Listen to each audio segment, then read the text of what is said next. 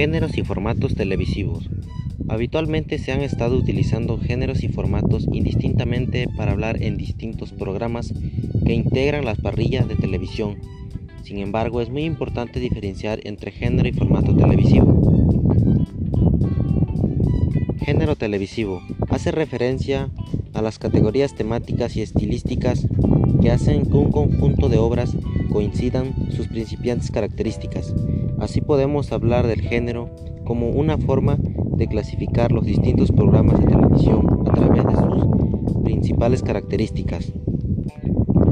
En televisión podemos encontrar tres grandes géneros, género informativo, género de ficción y el género de entretenimiento. Por otro lado, tenemos que un formato televisivo se trata de estructuras o formas específicas de presentar un programa, es decir, el formato hace referencia a la forma en la que se estructuran los distintos programas. Dentro de los géneros televisivos podemos encontrar distintos tipos de formatos. Dentro del género informativo encontramos noticieros, entrevistas, debates y documentales.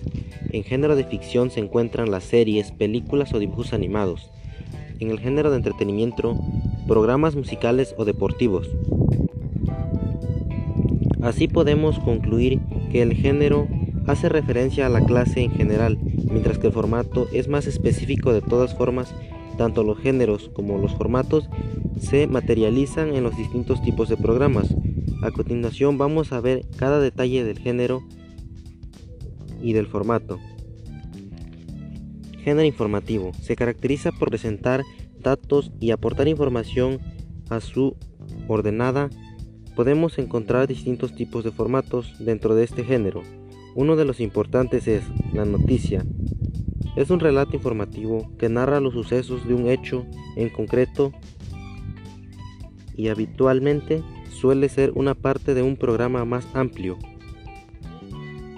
el reportaje explica un hecho noticiable de una forma profunda y con una intención mayor. Documental. Se centra en una temática concreta que se tratará también en profundidad. Entrevista. Se trata de un tema en concreto a realizar preguntas a un sujeto determinado. Uno de otros géneros es el de ficción. Se caracteriza sobre todo por explicar un relato a su público y podemos encontrar distintos tipos de formatos, como por ejemplo el formato de ficción es el show opera, son programas dramáticos que caracterizan y habitualmente cubren varias temporadas de final abierto. Luego es la telenovela.